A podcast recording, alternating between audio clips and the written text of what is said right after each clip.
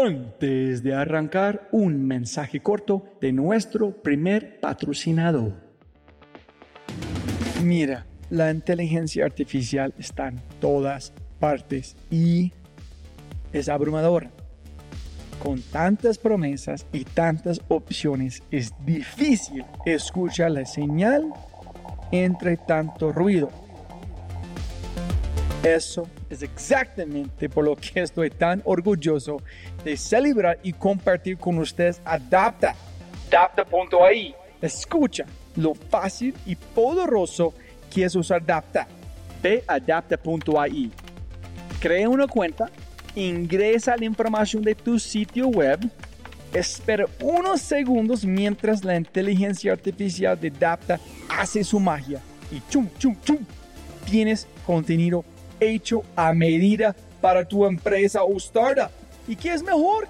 La inteligencia artificial de Dapta sigue produciendo contenido más inteligente mientras más lo usas. Y mejor que eso, esto es solo la punta de un enorme iceberg de lo que Dapta puede hacer. Dapta es fácilmente una de mis herramientas favoritas. Es alucinante. Y solo para los oyentes de este podcast tengo un código especial que les dará el 50% de descuento durante los primeros tres meses usando Dapta. Pruébala ahora en www.dap ta.ai, data.ai. O haz clic en el link en la descripción de este podcast y aplica mi código podcast y crece tu productividad exponencialmente.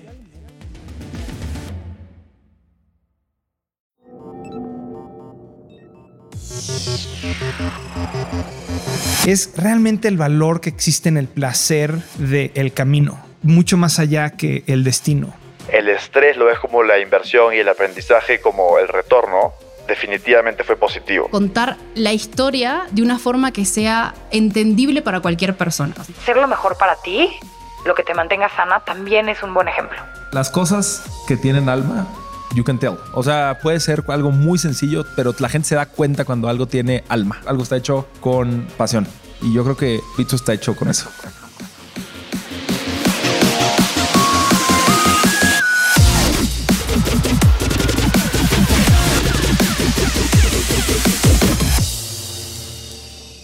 Hola, hola, hola, soy tu host, Robbie J. Fry, y este es otro episodio of The Fry Show. Este podcast es una celebración de personas que no aceptan la vida tal como es. La abrazan, la cambian, la mejoran y dejan su huella en ella. Y la persona a la que estamos celebrando hoy es Felipe Vallejo Dabdub Felipe es director global de asuntos cooperativos y regulatorios en Bitso. Bitso es el intercambio de criptomonedas más elegante, fácil de usar y confiable de LATAM. Con Bitso puedes comprar y vender bitcoins u otras 46 criptomonedas y almacenarlas todas en un solo lugar. Explora Bitso en www.bitso.com, b i t s o bitso.com y descubre nuevas formas de usar tu dinero. Felipe es cofundador y miembro del Consejo de la Asociación Blockchain de México y antes de unirse a Bitso se desempeñó como asesor de la coordinación de América del Norte en Pro México en Washington.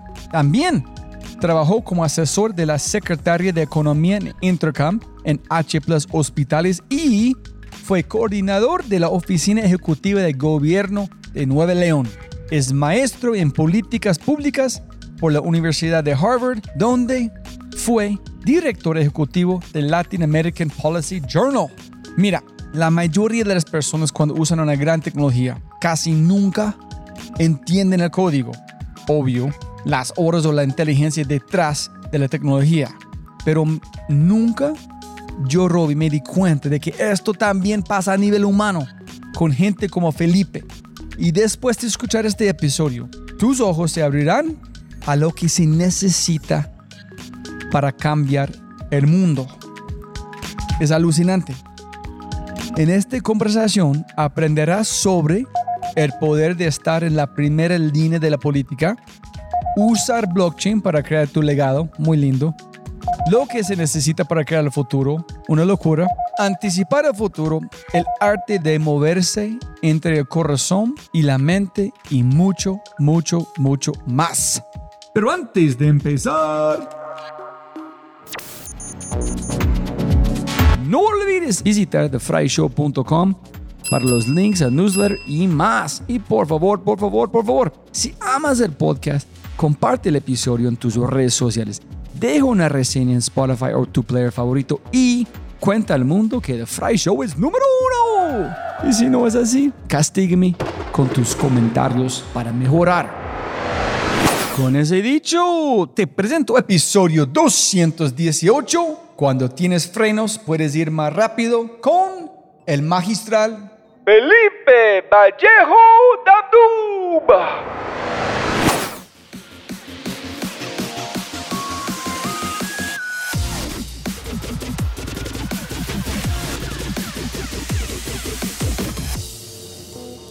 ¿Listo? ¿Sonido, sonido? Sí, uno, dos, tres. Felipe Vallejo aquí. ¿Me escuchas? Sí. Sí, sí, claro. Siempre gana más plata, no más tiempo. Muchas gracias por su tiempo, Felipe. No, gracias a ti, Robbie, por el espacio y feliz de platicar contigo. No sé si yo digo Asalam Alejam o si yo digo buenas tardes. No. Su apellido es de Líbano, ¿no? Es Líbano, sí. Este, Dabdub, que me gustaría que significara algo como tigre en ataque o algo, pero significa teddy bear. ¿En serio? Este, pero sí, sí, sí. Mexicano. ¿Como y- peluche teddy bear? ¿Como, Como este? un teddy bear. Sí, sí, sí, sí. Yo siempre le digo a la gente que significa tigre en ataque, pero realmente es osito. Pero ellos nunca van a investigar, entonces es una buena mentira. Es- es- No, tú dices, ay, sí, sí. Es una historia que va a- más hacia mi abuelo y mi abuela, del lado de mi mamá. Mi abuelo fue la primera persona de su familia en nacer en México. Lo mismo mi abuela. Pero básicamente la comunidad árabe era bastante, no cerrada, pero se casaban entre la misma comunidad y como que se conservó. Y mi mamá fue la primera que salió fuera de la comunidad palestino-libanesa mexicana a casarse con un no palestino-libanés que fue mi papá. Entonces es, es como que 50-50 esto. Entonces ya como un cronopio, una persona contra reglas no conformista dentro de su familia. Sí, claro. Mi mamá este, siempre fue un poco contrarian, ¿no? Se casó para esas épocas tarde, empresa empresaria, tiene una empresa de textiles. Mira, la cultura en mi familia es del lado de mi papá. De hecho, yo soy Felipe Vallejo IV. Felipe Vallejo, el primer Felipe Vallejo que sabemos que es este, que en línea este, recta es el general Felipe Vallejo. Entonces era, es familia de militares. De hecho, la persona que ahora construye el aeropuerto de, el nuevo aeropuerto de la Ciudad de México es, de apellido Vallejo, es primo segundo mío, es el general también. Entonces, mucha tradición militar, ¿no? Entonces tienes este lado árabe que les gusta la fiesta, les gusta este, negociar cosas. Este, había una frase que decía, quien no tenga un amigo libanés que lo consiga, eh, de un presidente mexicano, y son lo más buena onda, como todo así. Y luego el otro lado era esta tradición militar, y lo ves, mi papá es una persona metódica, este, seria hasta cierto punto, y mi mamá es pura alegría. He gets her way. Sí, sí, sí. Entonces tú estás casi allá con regulaciones y policy, pero Es que yo creo que me ha ayudado esa dicotomía que existe o estas dos partes, dos facetas de mi familia, porque mi trabajo en Bitso mucho es traducir lo que en el caso de Bitso muchas veces son temas de ingeniería, tecnología, cómo lo traducimos al lenguaje del regulador, de la persona que hace política pública. ¿Cómo puedo yo ser un puente para que se comuniquen estas dos partes que muchas veces tienen diferentes incentivos, formas de pensar, etcétera, etcétera, ¿no? ¿Cuál es tu posición puntual para la gente escuchando? ¿Cuál es como tu rol? ¿Qué dicen en tu LinkedIn? Chief Regulation Chief Officer. Regulatory Officer. Básicamente yo lo que hago es llevar dos áreas que es política pública y comunicación. Y yo te lo dije al principio, pero mi descripción es asegurarme que en inglés sería como save Bitso from political death. ¿Y, y qué significa eso? Poder comunicar lo que hacemos, a través de comunicación lo hace súper bien Analia y su equipo, a través de policy, poder platicar con los reguladores para ir construyendo todas estas cosas. Ahí está la ley cripto en Brasil, estamos en las discusiones con el, el Congreso en Brasil, con los reguladores, platicándoles de qué es lo mejor para el sector, junto con otras empresas. En Argentina lo mismo, en Colombia lo mismo. Entonces, están estas dos partes de policy and comms Yo creo que en comms you change hearts y en policy you change minds, ¿no? Y ¿En español? en comunicación la misión es cambiar como que los corazones de la gente y la empatía y en policy hay que cambiar las mentes de la gente. Son como que las dos partes, ¿no? Qué buen trabajo, ¿no? Es divertidísimo. Sí, es me imagino. divertidísimo. Como con tu perfil debe ser como cada día algo nuevo, una persona nueva conocer. Tengo que mover esta mente antes de esta mente porque esta persona tiene influencia con este señor. Si yo puedo cambiar este señora, van a cambiar todo, ¿no? Y la tecnología, simplemente como seres humanos, cuando hay cambio, hay resistencia. Y lo peor que puedes hacer es pensar que una persona es mala o tonta porque no entiende una tecnología.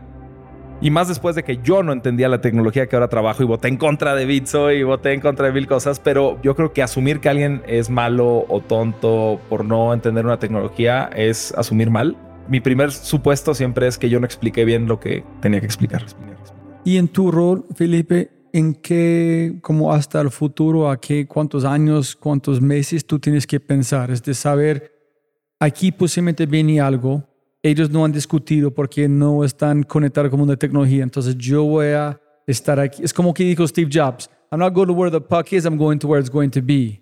Sí, no, 100%. Policy es de anticipación y comms es de anticipación también y de estar listo y explicar desde antes de que vaya a pasar el evento. Juego ajedrez a un minuto, muchísimo, muchísimo. Es una adicción eh, que tengo, pero me encanta un minuto y no de una hora, porque realmente la vida es así. La vida es pensar movidas, la mayor cantidad de movidas adelante en la menor cantidad de tiempo. En la vida no te deja irte a tu casa. Cuando vas a tomar una decisión, a veces no tienes tiempo de irte a dormir y tienes que tomar decisiones rápido y a veces tienes que pensar hoy, en este momento, cómo vas a tomar una decisión que va a influir en dos años.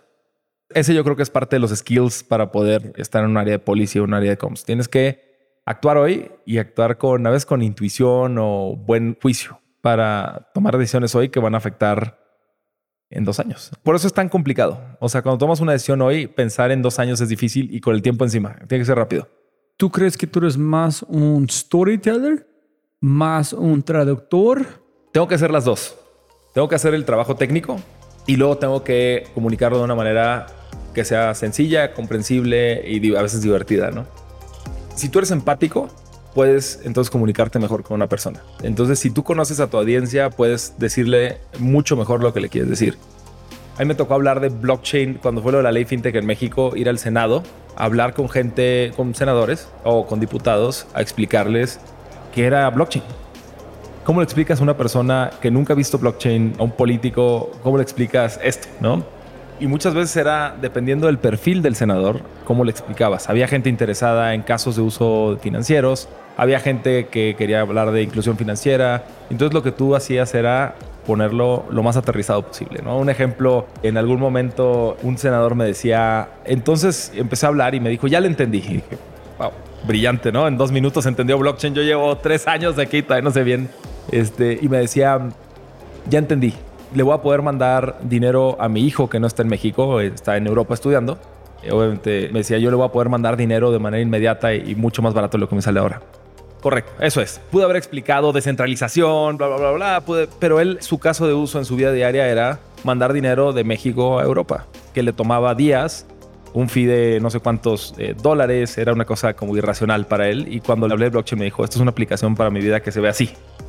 Y creo que eso es importante cuando comunicas con la gente. ¿Cómo lo traduces a su vida diaria?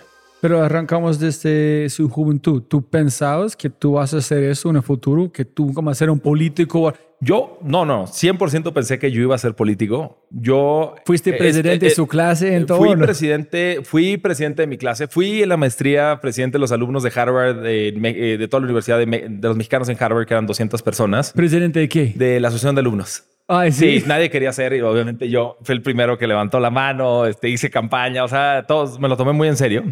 Pero desde antes, desde chico yo estaba apoyando campañas para senador, yo era el coordinador de jóvenes. Mi segundo trabajo fue en el gobierno del Estado de Nuevo León. O sea, mi primero fue un venture de salud. El segundo fue un trabajo en el gobierno del Estado de Nuevo León. Yo había estudiado, hay este mix de carreras que en los 90 se puso muy de moda. Entonces, si tú querías ser político de verdad, así, verdadero este, político mexicano, tenías que estudiar Derecho y Economía. Si tú revisas los perfiles de los políticos de antes, era Derecho y Economía era el mix, ¿no? Y Derecho lo estudiabas en una universidad pública y economía en una universidad privada o viceversa, ¿no?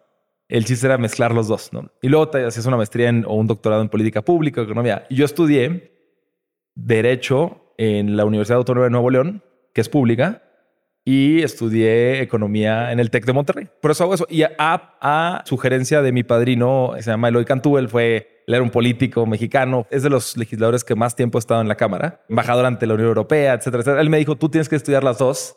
Y cuando me gradué de economía, me regala mi pluma y me dice, con esto vas a firmar tu primer cargo público, ¿no? Y nunca lo firmé. Hasta la fecha no he tenido que firmar mucho. No, es que cuando como la primera vez cuando alguien está contándome sobre vos en Jovi, pero pensé, ah, este man puede ser un político. Mira, no, es que no, es en ese buen sentido. Tu energía, la forma que tú vibras. Yo puedo imaginar a este man moviendo personas con, hey, ¿cómo estás? ¿Qué más? Vamos por aquí, esa es mi idea, vamos por aquí. Pero ¿por qué no eres un político? Por Daniel Fogel. Daniel Fogel me quitó las ganas de ser político. Yo hubiera estado en el sector público, o sea, 100%. Y son dos partes. Yo diría Daniel Fogel y mi esposa. Son los dos que me dijeron, ¿qué haces? ¿No? Y la historia es, yo me gradué de maestría de política pública y estaba listo para regresar a México a integrarme al sector público de alguna manera para después. eh, En México luego ser servidor público, de ahí puedes moverte a algún puesto como político. ¿no? Había como este entrelace entre ser... Pero tú estás pensando presidente en un momento. No, no, no. Presidente nunca pensé, pero siempre pensé como que podía ser gobernador de mi estado o... ¿Dónde o- naciste? o en Nuevo León. Bueno, nací, este es un secreto bien guardado. Yo nací en Puebla, este, pero estuve seis meses ahí. Toda mi vida estuve en Nuevo León desde los seis ¿Es meses un hasta secreto los... por el equipo de fútbol o no? Por todos lados es un secreto que yo nací en Puebla. Era hasta hoy, este momento. Voy a editar ahora este podcast.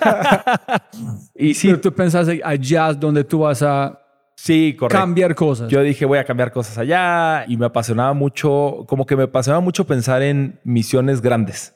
Eso es lo que me apasionaba mucho, como decir, yo no quiero ganar dinero, o sea, yo, el dinero no es mi pasión, como que me apasiona mucho cambiar algo. Hay un tema que a mí me gusta mucho leer de historia y como que leía de estos como grandes nombres y lo que dije es, la política es el medio para yo hacer algo grande, hacer algo como que algo sustantivo que deje un legado, ¿no? Y cuando me doy cuenta que el sector público no era la única forma, fue hace cinco o seis años que conocí, bueno, conocí a Daniel hace más, pero cuando me planteó trabajar en Bitso, dije, wow, no solo el sector público es la forma de cambiar algo. Pero no crees, ¿cuánto tiempo queda una persona ya? ¿Cuatro años también o es más tiempo? ¿En Sí, dónde? En como en el sector, en un político, sector público, tú puedes trabajar cualquier cantidad de tiempo. Puedes trabajar cualquier cantidad de tiempo. ah, entonces y- tú y- tienes tiempo de actualmente hacer algo. No tienes que cambiar, mover tu puesto, cambiar. No, absolutamente no. O sea, yo podría hacer lo que sea, pero ahorita la verdad que ¿Hay buenas personas en- aquí en el mundo, en el sector público, en México? ¿Hay como Mira, grandes? este, como en todos lados, creo que es un tema de opiniones y de si, si te digo sí, si hay gente buena o no hay gente buena, este, siempre va a haber alguien que diga que no es bueno o si es malo. O, así. o sea, siempre hay opiniones diferenciadas. Lo que sí veo es muchos temas por resolver, que Latinoamérica es un pedazo de tierra que, y tú vives en Colombia, que siempre hay un problema más para resolver. ¿No? Siempre hay un problema más para resolver. Al que te diga que resolvió todos los problemas cuando estuvo en un cargo público, eso no es cierto. Pero Entonces la siempre gente- hay. Pero en América Latina, que yo he visto, la gente tratando de solucionar los problemas son los problemas. Ellos mismos. Correcto. La gente que está, tiene responsabilidad no hace nada. Entonces no podemos depender de ellos para nada. Tenemos que esperar para Bitso hacer algo para cambiar. Ese es el punto. Yo me di cuenta que a través de Bitso y a través de, o sea, que el emprendedurismo es una herramienta muy potente para el desarrollo social. Yo no lo veía así. Yo veía la la tecnología como gente como Daniel. Yo los veía y decía, ah, este ingeniero está haciendo cosas que a la gente del, del día a día no sirve. Y luego te das cuenta que la herramienta de política social más efectiva en la historia de la humanidad es la tecnología. Entonces, de tu punto de vista, está haciendo igual que has hecho antes, solamente tienes una herramienta mucho más grande y poderoso para usar, que es la tecnología en una startup. Correcto. Pero puedes mover cosas de policy y ya mejora el mundo. Absolutamente. Es que los startups en la historia han sido eh, los que han logrado masificar tecnología que era un privilegio para mucha gente. Tener una televisión era impensable para muchísimas personas. Y el hecho de que haya habido este progreso tecnológico ahora hace que la tele sea un tema masivo. El automóvil, la electricidad, las computadoras poco a poco, los smartphones en México, hay de repente más, este, más gente que celulares. Entonces empiezas a ver la historia y dices, definitivamente se necesita la política para avanzar, pero también hay una herramienta muy, muy, muy potente que es el emprendedurismo y la tecnología. Entonces, y en Bitso lo que estamos haciendo es súper cool para la gente. Para con estos puntos, Daniel fue muy visionario por entender, necesito algo de tu nivel para habilitar su sueño o fue de mucho más suerte? No, Daniel fue súper intencionado. Hay una historia muy interesante en Bitso. Hay un, o sea, Daniel me había platicado de esta tecnología muchísimo tiempo. Fuimos a la maestría en el mismo momento, 2013-2015, y me platicaba y me platicaba y yo decía, dije, esta persona, este Daniel Fogel, que está en mi mismo grupo de amigos en la maestría, vio muchas caricaturas de chiquito, esta cosa de blockchain es una locura, va, va, va. Y así me fui, así me fui. No, obviamente no compré Ethereum en el ICO de Ethereum, 20 mil cosas. Y el momento que yo entro a Bitso es, yo en algún, tenemos un fondo de los amigos, un fondo de Friends and Family de la maestría que se llama Sochi Ventures, que Daniel es parte de. Ah, ese es que tú tienes allá en su LinkedIn, es aquí a Sochi. Sí, Ah, sí, sí, ok. es- eh, Daniel está ahí, hay otros ¿Y emprendedores. qué significa nos- Sochi? Sochi Ventures le pusimos en, en un viaje es de Xochimilco Ventures porque íbamos a vivir en México y ahí fue, se nos ocurrió, no, no me acuerdo muy bien la historia, pero, pero un poco salió en un viaje que hicimos de graduación. Y sale Xochimilco Ventures y era una forma de entre los mismos de la maestría apoyarnos en nuestros startups, ¿no? Los que querían lanzar un startup. Ah, y él presenta Bitso en 2015 para que invirtiéramos. Eran tickets relativamente pequeños porque pues, éramos, veníamos de ser estudiantes. Y hubo una cosa así como, éramos 11 y hubo como, no sé, 10 votos a favor y uno en contra. Más o menos. Y el voto en contra fue mío, de invertir en Bitso. Entonces me marca Daniel y me dice como, ¿qué pasa, no? O sea, como por qué. Entonces platicamos un poco y le dije, es que yo he estado preguntando un poco entre las, con gente de la Secretaría de Hacienda y, y otras secretarías que están encargadas del tema. Bueno, todavía no existía el tema fintech, pero con- que- de la Comisión Nacional Bancaria, ¿qué pensaban? Estuve sondeando y me dijeron un poco como, no, esas empresas no van a sobrevivir porque el tema regulatorio no les da. Y le pasé ese mensaje a Daniel y me se asustó. Me dijo, oye, ¿cómo que no nos da? Yo contraté a alguien de compliance desde ahora, he estado cumpliendo con él. Le dije, pero es que no existe un marco regulatorio para ti. Y entonces empezamos a hablar y hablar y hablar. Y un día me dice, vente a trabajar a Bits, ¿no? Y fui como el, no sé qué número exacto de empleado, pero no creo que haya sido más del empleado número 10, full time 12. Y entonces cuando fue muy polémico porque ninguna o pocas fintechs, yo diría que ninguna fintech en México tenía alguien de policy. Y en Bitso también me veían como que esta persona que hace aquí, nosotros necesitamos diseñadores, este, nosotros necesitamos programadores, que hace un- una persona de policy aquí, ¿no? Pero necesito mucho más detalles. A ver, cuéntame. Tú, sí. tú vas por allá. ¿Qué dijo Daniel específicamente cuando diste? Estoy listo montar en este cohete. ¿Cuál que dijo? Menos es un amigo que viste. yo lo que hice fue, dije, mira, básicamente yo estaba en Washington, D.C. cuando Daniel me hace esa oferta. Todo el día hablando de, o sea, tenía un trabajo que era relacionado con economía, inversión extranjera, bla, bla, bla. Y me la pasaba todo el día pensando, leí dos libros. Leí el de Sapiens, que ese momento está, que acaba de salir, y leí este libro de The Age of Cryptocurrency. Y me decía mi esposa que de lo único que hablaba todo el tiempo en las cenas, comidas con ella, era de neandertales y de criptomonedas. Todo el día, todo el día. Estaba vuelto loco con eso. Me metía de repente al Congreso, había un blockchain caucus que se acababa de crear y me metí ahí, me hice amigo de gente del Coin Center. eh, Pero este fue después de la- este voto de 11 personas. correcto. Ah, bueno, ese fue, después del voto, exacto. Y me puse a estudiar porque de me llamó. empezar a entender más. Sí, Ok. porque Daniel me dijo, es que tú no entiendes, esto va a cambiar el mundo. Empezó a platicar todavía más de lo que me había platicado en la maestría y dije, voy a leer. Y empecé, empecé y me empezó a volver loco con el tema y ya sabes, el rabbit hole de, de cripto. Y de repente un día yo estaba en un proceso para, y lleva muy avanzado para trabajar en el Banco Interamericano de Desarrollo. Por otro lado tenía la oferta de Bitso. Parecía muchísimo dinero el Banco Interamericano. Era un puesto de fintech, o sea, súper alto. Era de, era, era creo que, eh, no sé cómo le llaman, era como de staff, que ya tienes trabajo toda tu vida. Dije, wow, o sea, yo estaba con eso. ¿En cuál fue su idea ya? ¿Para hacer qué precisamente y después hacer qué? Era, hay un área de fintech que ahorita es muy valiosa, que estaba dentro, creo que de mercados de capital se llamaba el área de, y, y mi trabajo iba a ser hacer estudios, research de fintech, estas iniciativas que trae el Banco Interamericano. Como que buen nombre, bla, bla, bla. Y de repente mi esposa me dijo como, ¿qué haces?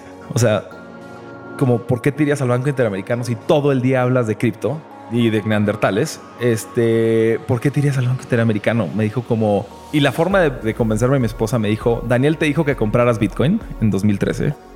Daniel te dijo que compraras ETH en 2015 y no compraste. Daniel te dijo que invirtieras en Bitso en 2015 y invertiste la mitad. A ti, el fondo invirti- invirtió la mitad de lo que iban a invertir. Me dijo, por favor, no cometas un cuarto strike. Por favor. that would be super stupid. O sea, el trade of thought fue Daniel Fogel ha tenido razón todas estas veces. Como vámonos a, a la Ciudad de México, por favor. Toma este trabajo y si en dos años, un año no funciona, vemos cómo nos, o sea, hacemos otra cosa. Pero por favor, como, o sea, no digas que no. Ya, por favor. Y cuando tú estás pensando más de que Daniel tenía razón, estás pensando que si voy a este lugar voy a trabajar con estas personas, pero si no, voy a trabajar con Daniel. ¿Pensaste en la calidad de vida, la amistad que tú tienes en que... No, no pensé en eso. Fue el tamaño del reto, uno, y dos, como fue por descarte. O sea, fue como que viendo en retrospectiva cómo tomé la decisión, fue súper irresponsable. Mi primer sueldo en Bitso no me alcanzaba para cubrir mis costos. O sea, tenía deudas de maestría, no tuve muebles, teníamos el colchón de la cama en el piso, no teníamos sillas durante seis meses en Bitso hasta que subieron los sueldos. A los seis meses subieron un poco los sueldos y ya cubría mis costos. Ni siquiera tenía esta mentalidad de voy a ser pero No, o sea, fue un tema puramente como de hay una oportunidad aquí, el tema se ve difícil que salga y me gusta como que cuando todos dicen que no se puede, eso es lo que más disfruto, o sea, como que salga eso. ¿Y cómo se llama tu esposa? Mari Carmen. Entonces, gracias a ella, Daniel, no sé si Daniel han dicho algo a ella y muchas gracias. no, sabe perfecto, sabe perfecto.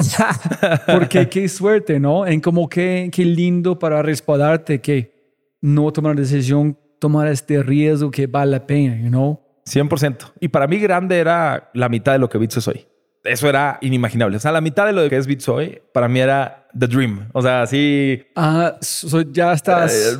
Eh, esto ya este, está completamente fuera de lo que yo hubiera imaginado que podía pasar con Bitso. Eso es muy lindo. Si tú eres en una posición donde es imposible imaginar la vida como es en este momento, ya ganas la lotería como yo en ese momento, yo no puedo imaginar en ningún momento cuando sea en Apple, que voy a estar en México, en un lugar de, de cripto, hablando con alguien de regulaciones en policy. Nunca. Solo yo sé, estoy en el lugar correcto porque ese es fuera de, de mi imaginación antes. ¿Sí me entiendes? Completamente, completamente. O sea, no estaba en mi scope para nada sino ver una empresa de este tamaño con lo que hemos logrado. Cuando nos recibe, ahora que estuvimos en Colombia, en algún momento nos recibió el presidente, aquí que nos recibe el Banco Central, en Argentina, porque también hemos hecho ese trabajo bien de acercarnos a estas personas que luego la gente les da miedo acercarse a decir, voy a ser transparente y voy a enseñar lo que hago porque no tiene nada de malo. Queremos construir esto juntos, pero que nos reciban, que tengamos una voz, es un poco como surrealista, ¿no? ¿Y cuando empezaste a entender cómo arrancamos la conversación que tú dijiste, gente no entiende en fintech, no sé por qué no está hablando con más gente de mi, de mi posición, porque es tan importante, muchos están fallando. Cuando tú empezaste a entender que, wow, mi rol es gigante en el fulcrum de la, la leverage que tenemos en esta empresa. Desde el principio, ¿eh? ¿En serio? Desde el principio dije, esta cosa va a ser... Y Daniel lo entendió así, ¿eh? Daniel lo entendió así. Daniel no tenía por qué contratar a una persona de policy como el décimo empleado, como el no sé qué número de empleado sea pero no tenía por qué gastar ese dinero que podía gastar en alguien más en mí. No tenía, pero él tuvo la visión de que este sector iba a ser regulado y que iba a haber que platicar con eh, de policy con mucha gente para poder sobrevivir, ¿no? Y mm, pero yo desde el principio, mira, mis primeras dos semanas en Bitso fueron juntarme en el Palacio de Gobierno con la Secretaría de Hacienda. Éramos un startup de 12 personas. Yo sentado como con esta gente que toma decisiones en México como ser undersecretario, ¿no? como subsecretario de Hacienda o estos puestos de presidente de la Comisión Nacional Bancaria, etcétera, son puestos enormes, ¿no? Y que un startup de 12 personas estuviera representado ahí y que fuéramos la única voz cripto en ese momento, de las pocas voces cripto, fue como que dije, aquí hay algo. Y ahora, seis años después, tú escuchas los podcasts de los CEOs de empresas cripto y la conversación es 50% regulación. 50% regulación. Ahorita es el tema en cripto. ¿Cómo, ¿Qué va a pasar con eso? ¿Cómo nos vamos a regular? ¿Va a ser una regulación global? ¿Estados Unidos cómo reacciona? ¿Europa cómo reacciona? Etcétera. ¿En cómo ha sido la, evolución de tu rol? Cuando ustedes van a esta reunión, tú hablas lo, como Daniel escuchan, Daniel cuenta la visión, tú traducen. ¿Cómo empezaste a definir que ese es mi rol, ese es como hablo, de cómo hacen investigaciones de viejo, este persona antes, que, ok, él le gusta en este, voy a conectar aquí, por él le gusta el mundo de salud, aquí es como blockchain conectan. ¿Cómo empezaste, cómo ese es un rol como mucho más marcado? Mira, Daniel yo creo que, habría que preguntarle a él, pero yo creo que Daniel estaba empezando a gastar muchísimo de su tiempo en reuniones con, o sea, para el tema de la ley fintech en México. Y parte yo creo que lo que pensó fue, yo quiero estar haciendo producto, lo que yo necesito encontrar es product market fit de mi producto. Y estoy en todas estas conversaciones de regulación y aparte no soy un experto en esto, no es mi, como que no es mi área. Entonces yo iba solo a muchas y en algunas iba acompañando a Daniel, pero muchas veces ya desde el principio Daniel me dijo como, este es tu tema y tú vas. Y la forma de abordar las cosas es, en lugar de pensar qué quiero decirle yo a esta persona enfrente, es esta persona, cuál es su background, qué podría entender. En lugar de decir, Bitso quiere decir esto, es esta otra persona, cómo podría entender lo que yo quiero decir, ¿no? Es un poco como el approach. Y la forma de, hay esta práctica en policy que es muy fácil. Haces un stakeholder analysis que es quienes van a tener un poquito influencia en, tu, en las decisiones de política pública y empiezas a poco a poco acercarte a ellos, educarlos en, en el buen sentido. En español se escucha muy mal educar, pero es compartir el conocimiento que tú tienes de cierto sector para que ellos puedan entenderlo. Entonces, construimos y construimos, dedicamos horas y horas al tema de sentarnos con una persona y enseñarle qué era cripto.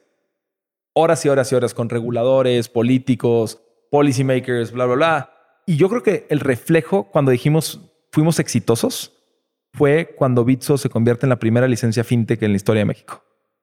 100 aplicaciones y la primera licencia fintech fue una licencia cripto, o sea, una empresa de cripto, lo cual es increíble. Construimos todos los procesos desde antes, todo el tema de ciberseguridad. Nadie nos dijo el tema de ser autorregulado y self-comply. Es muy importante. Nosotros ya teníamos un área de ciberseguridad, procesos de ciberseguridad, cumplimiento ya lo teníamos desarrollado. Entonces, cuando llegamos a la hora de presentar la aplicación, todos decían, ya cubriste el 90%. En ese momento, Felipe, producto están moviendo con tus consejos o tú eres más ayudando a ellos a implementar qué tienen que implementar para cambiar la historia. ¿Sí me entiendes? Ellos están jalando o tú estás jalando. Yo creo que es una comunicación de los dos lados y es una negociación a veces. ¿Por qué? Siempre el producto de Bitso ingenieros de Bitso quieren lo más fácil para el usuario, lo más sin fricciones, lo más user friendly, ¿no? Básicamente. Y muchas veces se contrapone lo user friendly con lo seguro, ¿no? Lo más fácil para poder entrar a tu app de tu banco sería que no tuvieras clave, que le hicieras así y abrieras, ¿no? Que ni el celular tuviera clave, es lo más user friendly. Pero eso no quiere decir que sea lo más seguro. Entonces, eh, muchas veces lo que intentábamos hacer era, viendo desde el punto de vista de protección al consumidor, cómo podríamos darle esa protección al consumidor con un buen UX. ¿no? Que eso no necesariamente pasa en todas las compañías fintech ni cripto. Hay este mix ¿no? de UX y qué tan segura es una app a veces, este balance. Y en Bitso nos pusimos desde el principio muy en serio que los fondos de los usuarios, esa era la, de las misiones de la empresa, era el tema de trust. ¿Qué quiere decir? Que la custodia, todos los temas de ciberseguridad, el tema de que puedas fiar en el Trade Engine, que es el core de que tú puedas hacer trading en Bitso, todo, todo fuera súper, súper confiable. Entonces, desde el principio, Daniel tenía como que esta visión de que el mundo financiero está basado en la confianza y tú no puedes defraudar a los usuarios en ningún momento en ninguno de esos temas. Un mensaje rápido de quinto y de regreso al programa. Razón número 5 porque debes usar quinto. Hay un problema, como siempre, hay un problema grave con la saturación de contenidos. Mucho, mucho, mucho, mucho, pero mucho, mucho ruido afuera. Fuentes infinitas de seguros compartiendo miles de ejemplos sobre cómo hacer cosas. Pero el problema, nunca han hecho algo. Nunca. Así es imposible aprender cómo hacer algo valioso nosotros necesitamos una forma de encontrar a las personas que de verdad están haciendo. Es decir, encontrar la señal dentro de tanto ruido. Por eso creamos el lindo, lindo, lindo, lindo quinto. Acceso a historias, lecciones y aprendizajes de mentores reales en micro contenido digital a través de WhatsApp. Contenido de la más alta calidad de personas que no solo han hecho sino que están haciendo. Personas como Simón Borrero, CEO de Rappi, Freddy Vega de Platzi, Juana Francisca, presidente de Suramericana, Pamela de Vic, Gilbert Anglevien de Globant y cientos de los líderes y empresarios más tesos cambiando el mundo.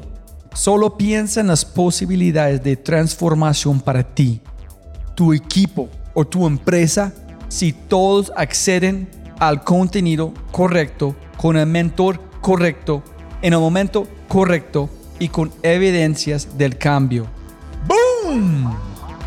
Ingresa a quinto.ai para probarlo por una semana o usa nuestro código especial BITSO, B-I-T-S-O, en checkout para obtener quinto gratis por un mes y cambie tu vida.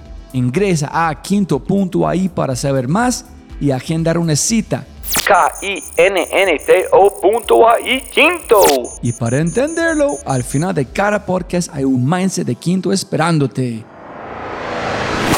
¿Y puedes contarnos una historia, como puntual, una historia, para pintar una foto que podemos meternos en este mundo para entender qué hiciste y cómo lograste la mejor historia que tú puedes imaginar? Uy, este.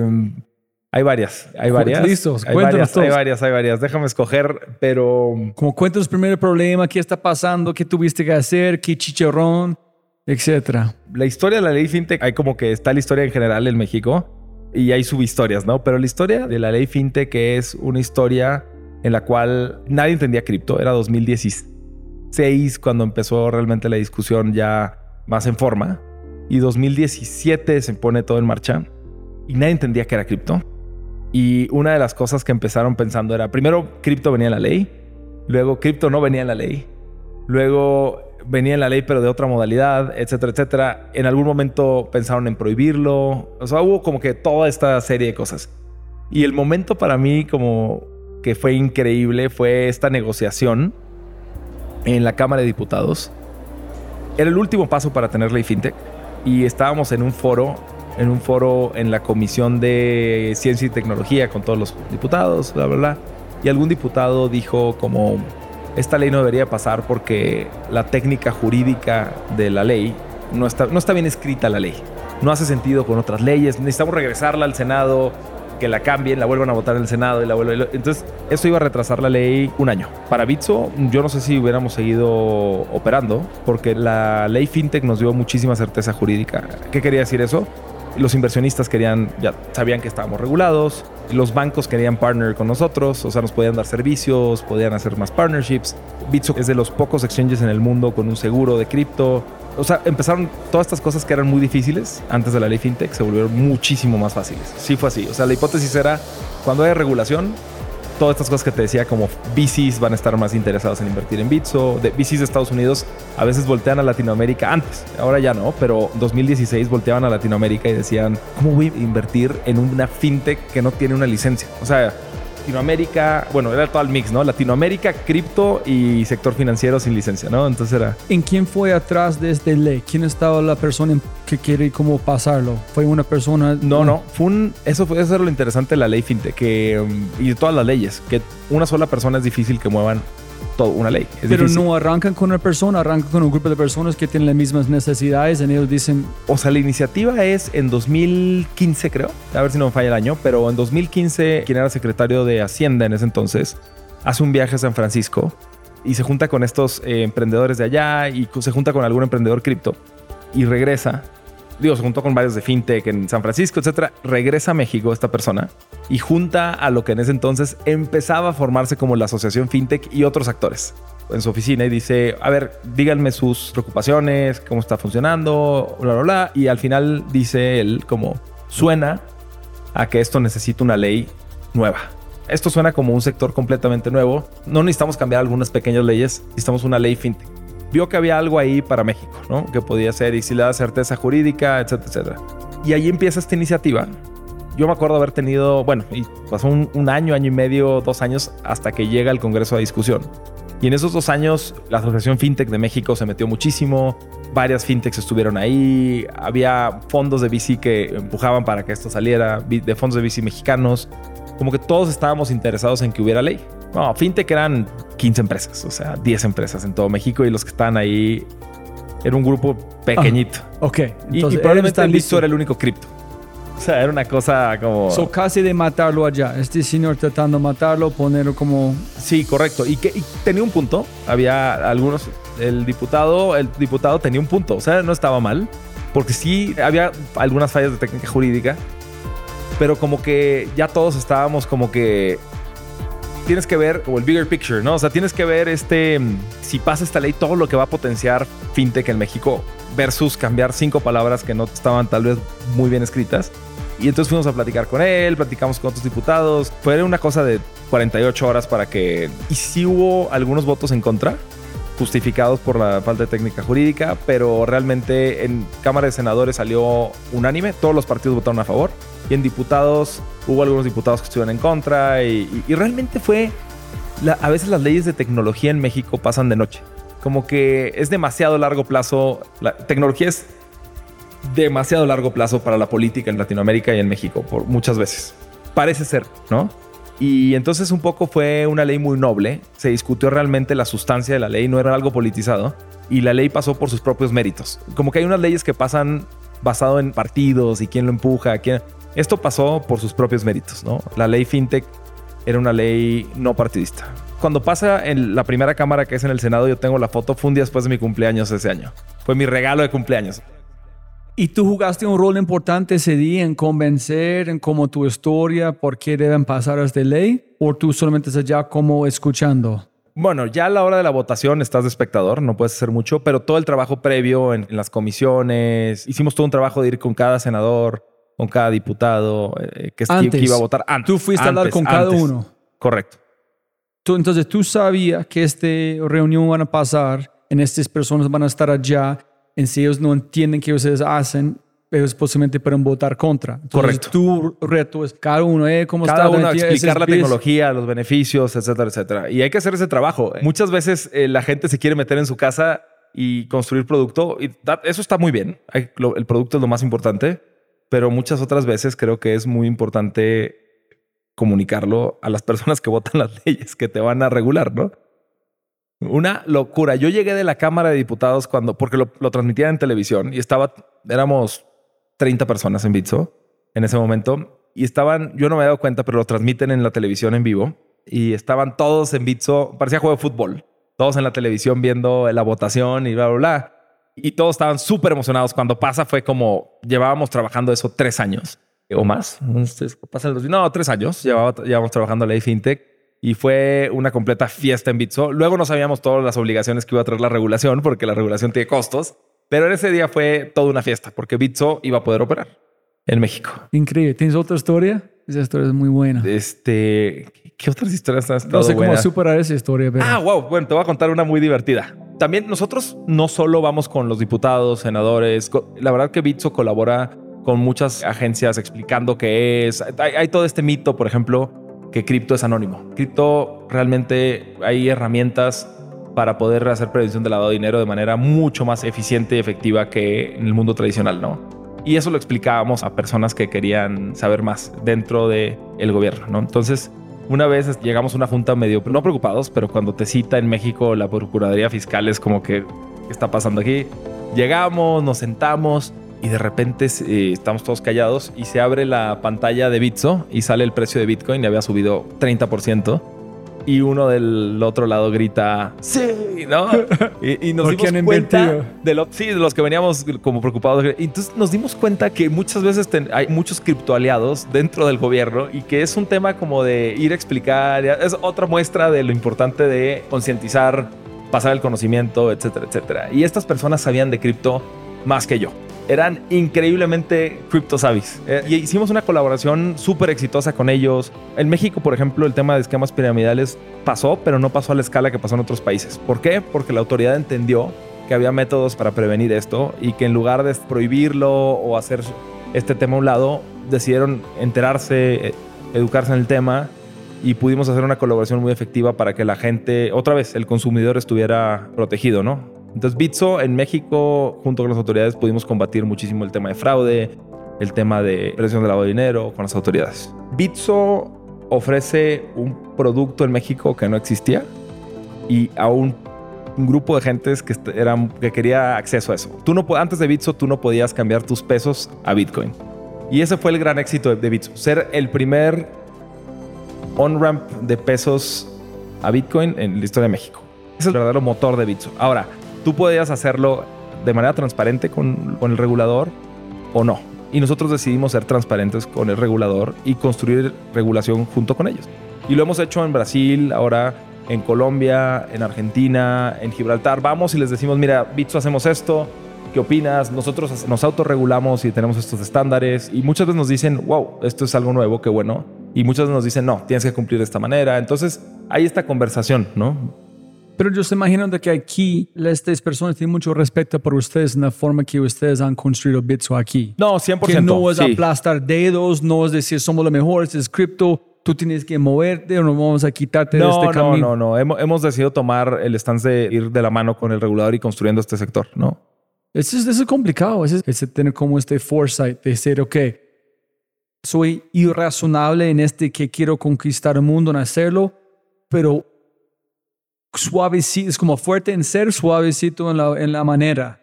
Es porque si vamos a tumbar todos, vamos a tener como un consecuencias en el futuro. Pero si poco a poco podemos cambiar el mundo, no vamos a hacer un día a noche. Yo creo que cuando tienes frenos puedes ir más rápido. Cuando tú sabes que tu automóvil tiene buenos frenos, puedes acelerar más. Y eso es Bitso. Eso es Bitso. O sea, Bitso tiene, cuando digo frenos, es la seguridad que existe alrededor de Bitso. Entonces, cuando tú creas, generas esos estándares de seguridad, el regulador te deja ir más rápido. Esa es nuestra teoría. O sea, que el hecho de ser compliant con la regulación y de hacer este acercamiento con el regulador nos haga más lentos. Simplemente creo que vamos a poder ir más rápido en el futuro. ¿Y tú crees que muchos de los fintechs no están pensando en que posiblemente van a morir de este policy?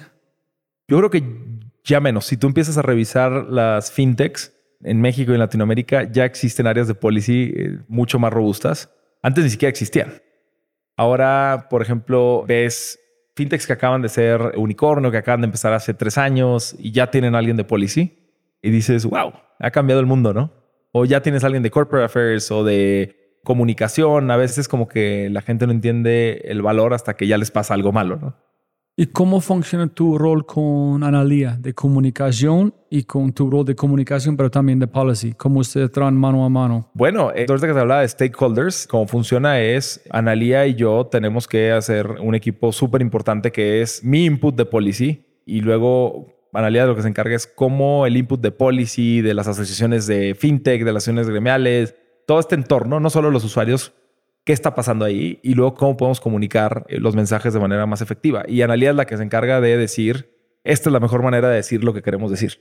Y, y este es- estos son los medios de- que vamos a usar para salir, ¿no? Eh, puede ser redes sociales, puede ser noticiero, un podcast como el que estamos grabando, etcétera, etcétera. ¿Tú crees que tu rol es más escuchar o más de comunicar? Yo tengo que escuchar más de lo que hablo. Muchísimo más, muchísimo más. Y me cuesta mucho porque me gusta hablar, sí, pero mi trabajo es mucho escuchar para poder entender qué está pensando la otra persona. Yo tengo, antes de hablar, tengo que saber qué realmente le importa a esta otra persona que está enfrente de mí. Una de las cosas que te decía es que la tecnología y lo que hace Bitso es lo más social que hay en el planeta. En México, el tema de remesas, por ejemplo, las remesas en México, y ahorita te voy a poner un caso de Colombia y luego de Argentina, pero uno de los problemas sociales más, o uno de los fenómenos sociales más grandes y económicos en México son las remesas. Se mueven, el año pasado se mueven 45 mil millones de dólares de remesas. Estas remesas van a las familias más pobres de México y muchas veces es medio de subsistir. En estudios de 2017, no sé si todavía son vigentes, pero el 90% de las remesas que llegaban a México se utilizaban para gastos básicos. Agua, luz, comida, educación. Y Bitso, a través de este tema de mover remesas a través de cripto, está logrando reducir costos de, de una manera bestial, ¿no? Para las, o sea, es sumamente significativo lo que está logrando reducir. Y el impacto que puede tener esa reducción en costos en la vida de estas personas que dependen de remesas es altísimo. Entonces, cuando tú ves venir un gobierno de izquierda, de derecha, no importa. Eso es lo de menos. Cuando tú tienes un caso práctico para la gente que más lo necesita en Latinoamérica, tu herramienta es vigente con cualquier gobierno que llegue. Y en Colombia, todo este tema, olvídate de lo de los dólares que decías tú. Yo te diría que en Colombia, tener una cuenta, acceso a una cuenta de pagos que tenemos en Colombia, que puedas comprar pesos, porque puedas tener algo de exposición a dólares que no salen de Colombia, tampoco, no necesariamente los stablecoins que tenemos allá salen. Cuando tú puedes tener acceso a toda esta gama de productos financieros, entonces con estos casos de uso para la gente que realmente lo necesita en Latinoamérica, un gobierno o otro gobierno no importa. En Colombia era difícil comprar Bitcoin. No sé eh, cuál es tu experiencia, Pero era una experiencia no muy óptima y Bitso lo hace muy bien. O sea, lo podemos hacer, siempre creemos que podemos hacer las cosas mejor, pero creemos que el primer paso es dar acceso de tus pesos colombianos a este mundo enorme que es eh, blockchain y cripto, ¿no? Genial. Y es como vamos empezando. El peor o mejor consejo que has recibido en tu vida. El mejor, el mejor consejo, voy a empezar por eso, ya te lo dije, y ha sido la mejor decisión de mi vida, es ¿De tu ve- vete, a, vete a Bitso. Vete a Bitso. Ese es el mejor consejo que me han dado en mi vida. Después de lo que pasó con Bitso, hay este, a ver si lo digo bien, pero hay un poema de Amado Nervo que acaba, es más largo que esto, pero dice como, este, vida estamos a mano, vida estamos en paz.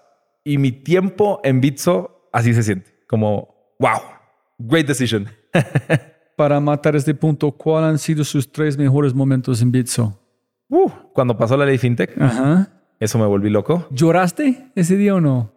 Ay, no, eres sé, no me acuerdo. o no- o no no me acuerdo, pero persona que vinimos llora en traje mucho. de baño. Nos vinimos en traje de baño a celebrar a la oficina. No sé si nos dijo, se va a morir Analia. Pero Bárbara dijo. Bárbara dijo, Dijo. traje, hay una foto de Poncho, que es este el director jurídico de Bitso, y mi equipo y su equipo.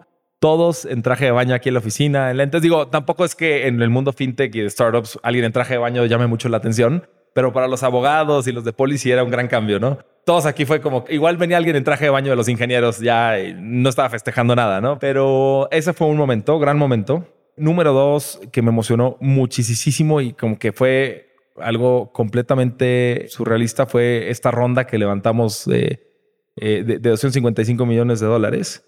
La evaluación era como lo que te decía, Pero ¿por qué te I mean, obvio, es muy chévere, pero ¿cuál fue, fue la satisfacción de viviendo todo este momento en paz, en lograr algo tan chévere, haciendo algo que tú amas? ¿Fue logramos algo con mi rol de policy en comunicación? Absolutamente, absolutamente. ok. O sea, el ver la apuesta que hiciste y de repente ver esta empresa que está evaluada en tanto. Luego ya te das cuenta que las valuaciones no es lo más importante en este mundo. Las valuaciones te sirven para levantar dinero y poder seguir haciendo lo que te apasiona. Esa es la evaluación. Y muchas veces las startups creen que es un tema de vanidad. En Bitso, Daniel siempre nos dijo, la evaluación no es lo que importa, lo que importa es seguir apasionados de la misión que empezamos estas ocho personas o estas tres que son los fundadores de Bitso en ese momento. Pero como que este equipo chico que teníamos o compacto que estábamos soñando con, wow, si capturamos 1% de las remesas sería una locura. Y cuando mueves más del 5% ahora en Bitso en un semestre, es una locura. O sea, no sé, como que fue el reflejo de que algo grande había pasado. Simplemente es eso. Más allá de la evaluación o más allá de la ronda, el tamaño, creo que más bien fue eso, que fue el reflejo de, de lo que habíamos logrado después de tantos años. En ese día tu esposo me, te dije, te dije, güey. Bueno, mi esposa no me dice te dije, mi esposa cobra su fee. Me dice, yo tengo al menos 50%, me lo tengo que llevar yo, ¿no? Esa es mi esposa. Em, pero ese, es- ese definitivamente es el, el segundo. Yo creo que el tercero, ¿qué será? ¿Tiene que ser en Bitso? Sí. No, no, para nada. Y el tercero definitivamente que yo dije es cuando nació mi hijo. Tengo un hijo de un año. Y fue todo. Fue... Nunca me había importado. Yo creo que cuando tienes un hijo te das cuenta que, tú sí puedes ser una persona que piense más en alguien más que en sí mismo.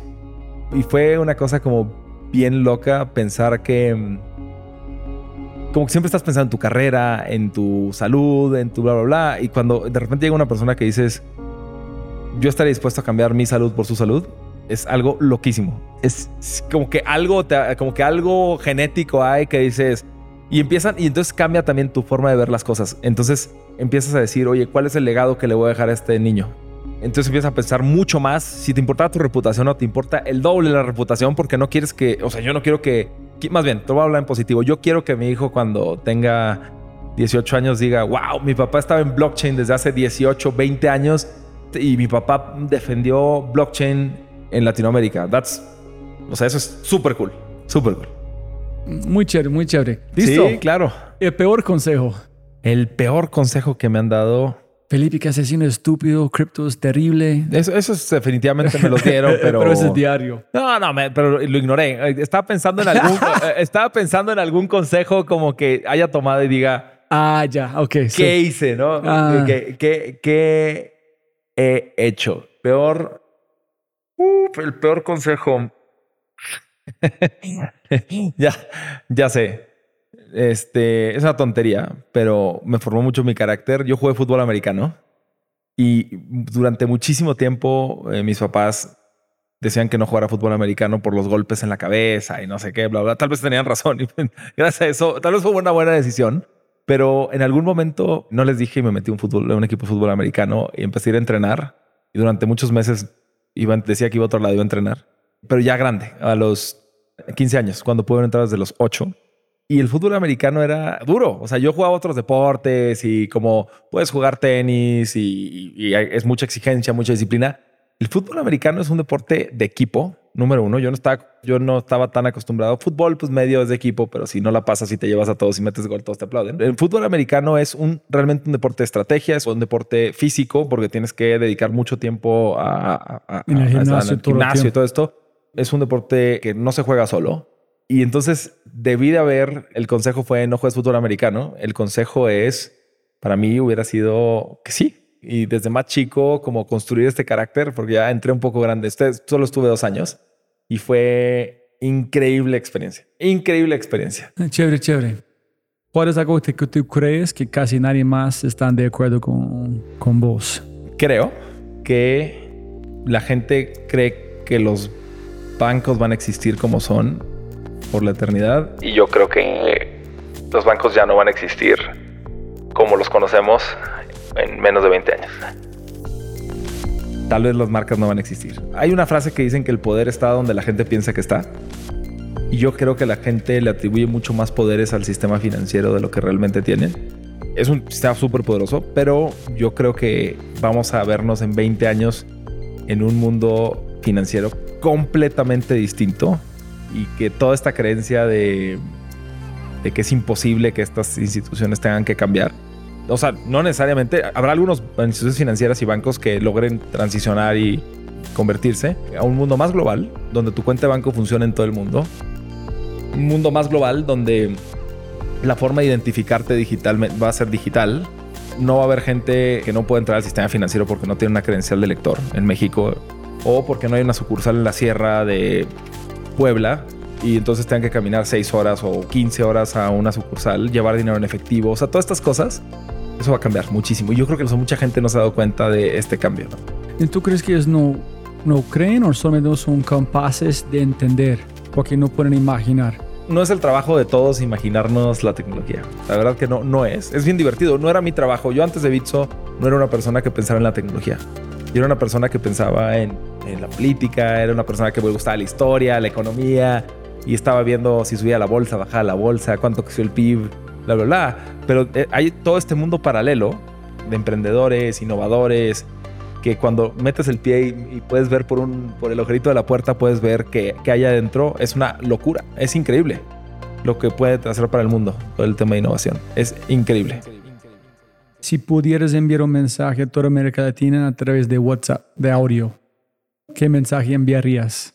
Puede ser un consejo, puede ser un de un poema, puede ser cualquier cosa que tú quieres enviar. Haz lo que te gusta hoy. Pero es muy sencillo, tienes que defenderlo. Si no, si me dices que si es un mensaje como yo en Bitso, está muy fácil. No, no. Compra Bitcoin en Bitso. No, no, no, no. Pero no, no es propaganda. Es para todos. Es de Felipe, no de Felipe de Bitso, pero de Felipe. Yo creo que es un mensaje bastante claro. El haz lo que te gusta hoy. Mira, ahorita viene en Uber para acá y le cambié la ubicación al Uber tres veces. ¿No? Y le pedí disculpas. Le dije, oye, disculpa por cambiarte la ubicación tres veces.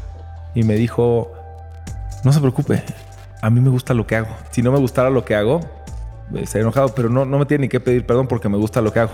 Hay como que esta creencia de que hacer lo que te gusta tiene que ser algo grandioso, enorme, o tienes que ser cantante o actor o bla, bla, bla tal vez puede ser una persona de policy que le encanta hacer lo que le gusta hacer. Y tal vez a veces no es tan fancy estar en policy, unos, ¿no?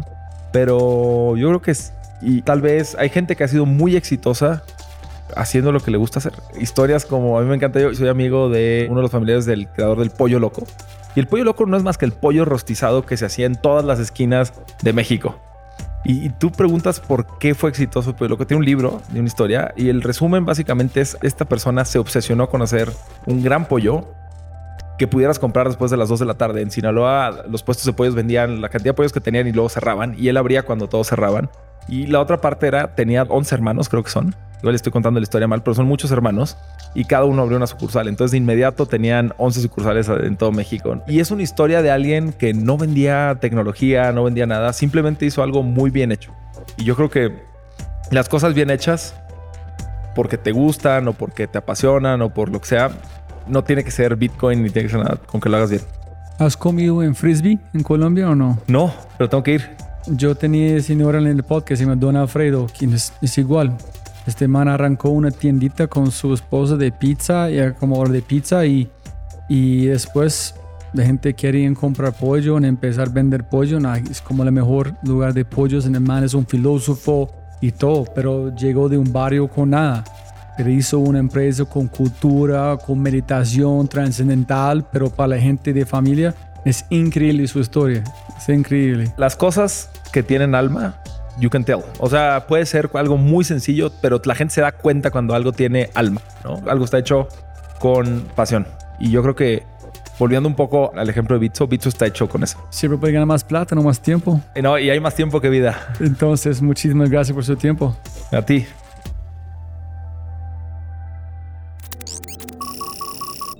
Como siempre, siempre puedes ganar más plata, pero no más tiempo. Muchas gracias por escuchar.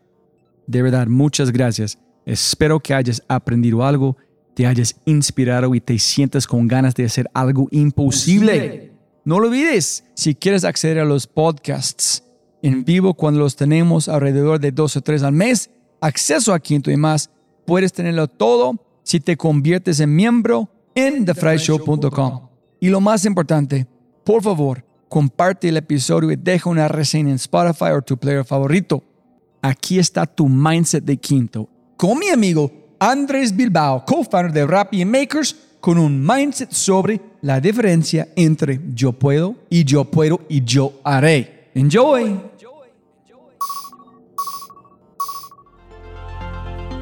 Pero para mí fue shocking, chocante porque yo nunca había entendido, puesto en papel, la mentalidad de Rappi tan fuerte hasta que me leí ese libro. Digamos que este libro es, dice que todo se puede.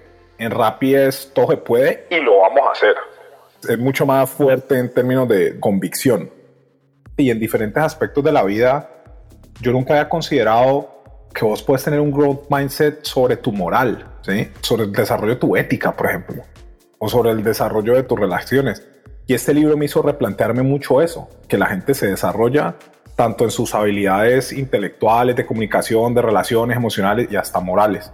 Y lo pongo a leer en Rappi porque está muy, muy claro que todo se puede con trabajo. Y cuando uno tiene un growth mindset, le va muy, muy bien. Y cuando tenés un mindset cínico, es un odio muy profundo. Y vos un día vas a ir a montar un negocio y vas a ver que es lo mismo.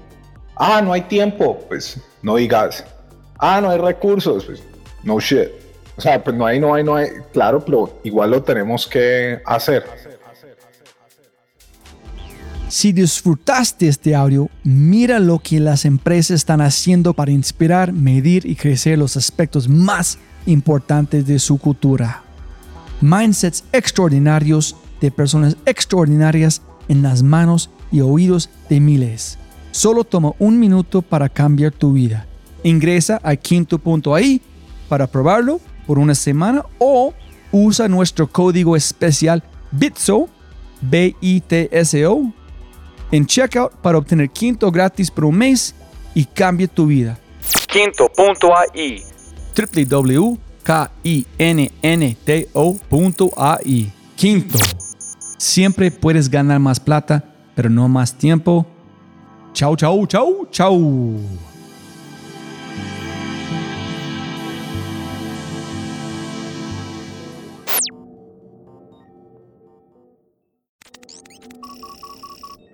Como siempre, siempre puedes ganar más plata, pero no más tiempo. Muchas gracias por escuchar. Antes de terminar, unas cosas importantes para preguntar y mencionar. Número uno, deja una calificación en Spotify. Ya, ya, déjala. Literalmente toma segundos y como yo mencioné, el impacto es enorme. Además, estarás garantizado de sentirte increíble el resto del día. También estamos produciendo todo el contenido en YouTube. El canal es espectacular. Tengo mi newsletter Conejo Blanco, las notas del podcast y los enlaces, las transcripciones. Nuestro otro podcast, Matamos Preguntas, escúchalo. Y más se puede encontrar en thefryshow.com. Y si quieres enviarme un mensaje o patrocinar el podcast, puedes enviarme un mensaje usando cualquiera de mis redes sociales con mi nombre a Robbie J. Gracias, abrazo grande y sigue escuchando.